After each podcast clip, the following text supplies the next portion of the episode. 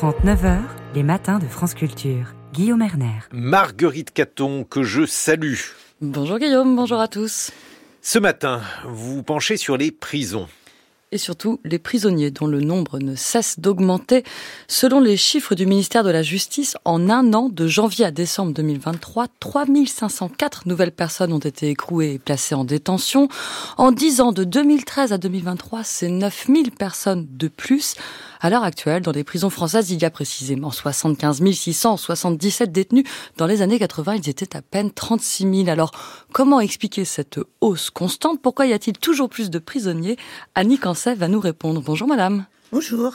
Vous êtes démographe chargé de mission pour le contrôle général des lieux de privation de liberté et chercheuse associée au Centre de recherche sociologique sur le droit et les institutions pénales. Toute la question est de savoir si la société est plus violente ou la justice plus sévère. Si l'on regarde pour commencer non pas les détenus mais les personnes condamnées de manière générale avec ou sans peine de prison, leur nombre augmente-t-il lui aussi? Nous, le nombre de condamnations est assez stable hein, depuis. Euh, enfin, évidemment, en 2020, il y a eu une baisse du fait de la, pandémie, et puis euh, la reprise a été euh, à l'égal de ce qu'il y avait avant, donc le nombre est assez stable. C'est pas ça qui fait augmenter la population carcérale.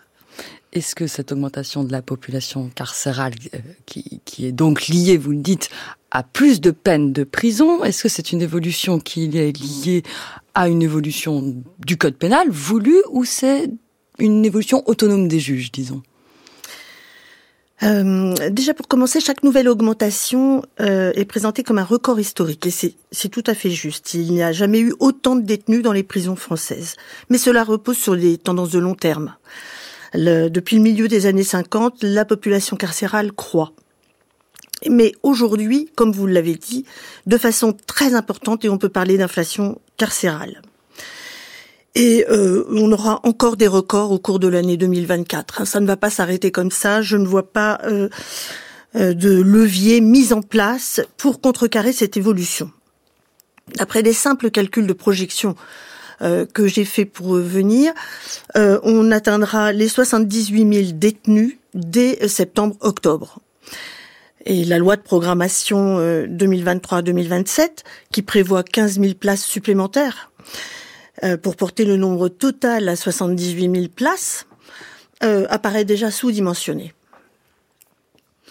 Mais laissons de côté cette question de la surpopulation carcérale. Restons vraiment sur les condamnations. Pourquoi on prononce plus de peines d'emprisonnement? Alors, euh, déjà, il faut regarder, euh, bon, le nombre de présents dépend à la fois du nombre d'entrées en prison et euh, du nombre, enfin, et de la durée de temps que les personnes restent. Alors, j'ai regardé les les entrées en prison depuis deux ans. Après le Covid, évidemment, tout a augmenté, hein, tout a réaugmenté. Mais depuis deux ans, les entrées en prison, le nombre d'entrées en prison est stable.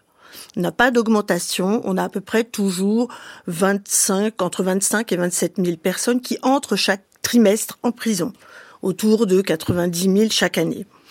En revanche, quand on regarde l'évolution des condamnés selon le, le quantum de peine, selon la peine prononcée, là on remarque un déplacement euh, vers les longues peines.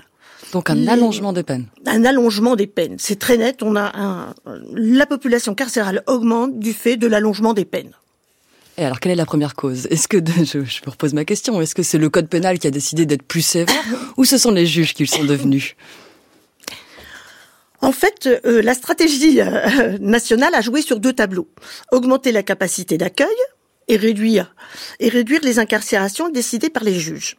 Pour la capacité d'accueil, elle arrivera trop tard, comme je l'ai dit tout à l'heure. Pour le deuxième point, le ministère de la Justice ne cesse depuis plusieurs années de promouvoir des alternatives à l'incarcération.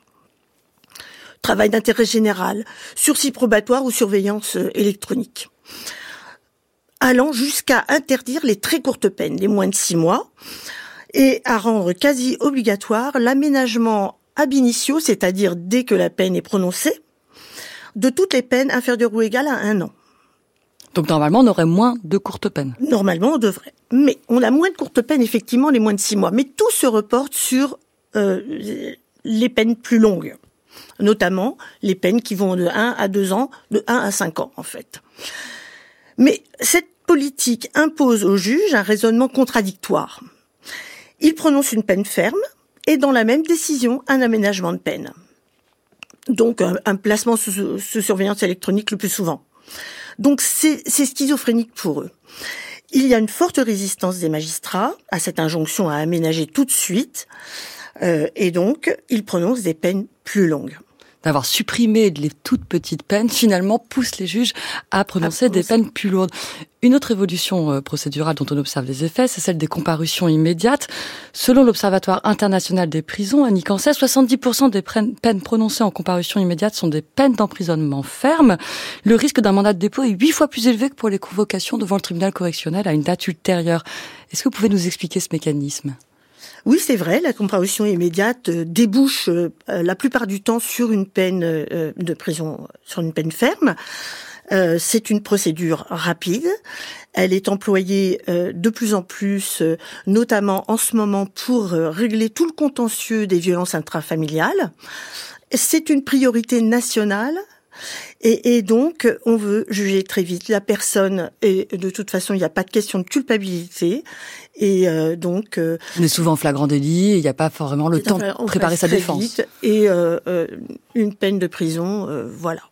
Vous avez parlé des violences intrafamiliales et c'est intéressant. Je voudrais qu'on parle un peu de ces nouveaux types d'infractions. Enfin, c'est pas nouveau, mais peut-être sur lesquels on a une sévérité accrue. Euh, sur quelles infractions en particulier s'exerce le durcissement pénal? Donc les violences intrafamiliales, c'est très clair, parce que comme je vous l'ai dit, c'est une priorité nationale, et donc euh, les juges s'en emparent. Et après le Covid, euh, évidemment, il y a eu euh, une, une, quantité beaucoup plus importante de violences intrafamiliales pendant le confinement. Donc tous ces dossiers sont traités après et sont donc traités plus lourdement. Et euh, aussi, parallèlement, euh, oui, c'est ça, le nombre de condamnations pour violences intrafamiliales a doublé depuis quelques années. A à peu près 50 000, 60 000 condamnations chaque année, euh, contre 20 000 en 2017. Donc, il y a eu un bond énorme de, ces, de ce contentieux. Parallèlement, le contentieux des stupéfiants, trafic de stupéfiants, oui, ça c'est 19% mm. euh, des prisonniers actuellement, des personnes coupables de, Les trois contentieux les plus importants sont euh, trafic de stupéfiants, euh, violence, euh, violence contre les personnes et les vols de toutes sortes. Mais les vols de toutes sortes ont nettement diminué depuis les années 80. Ils représentaient 60% et aujourd'hui 27%. Donc c'est plus le contentieux qui qui remplit les prisons. Il faut dire un mot d'une part euh, très importante aussi de la population carcérale avant de, de terminer cet entretien. C'est des personnes qui ne sont pas condamnées mais qui sont en attente de procès, qui sont placées en détention provisoire parce qu'on les considère trop dangereuses ou parce qu'on considère qu'on craint qu'elles ne s'enfuient par exemple. Ce chiffre-là, est-ce qu'il est stable? Je crois qu'il atteint environ 26% euh, des, des détenus. Près de 30% euh, les dernières statistiques que j'ai regardées. Euh, c'est pas seulement le fait de craindre euh, l'ordre public, c'est aussi des, des, un problème de garantie de représentation, comme on, dit de la, dans la justice, c'est-à-dire euh, les personnes n'ont pas de logement et n'ont pas d'emploi, et donc euh, passent par une comparution immédiate ou une CRPC qui est un plaidé coupable à la française et qui un CRPC déferment qui conduit aussi à la prison puisque c'est de nouveau très employé, ça ressemble à la comparution immédiate donc toutes ces voies rapides font que les personnes euh, vont en prison. Plus en prison. Euh, beaucoup plus nombreuses. À l'heure actuelle. Merci beaucoup. Donc on comprend qu'on peut construire autant de places de prison. On courra toujours après ce raidissement social et pénal. Merci Annie Cancet. Je rappelle que vous êtes démographe chargé de mission pour le contrôle général des lieux de privation de liberté.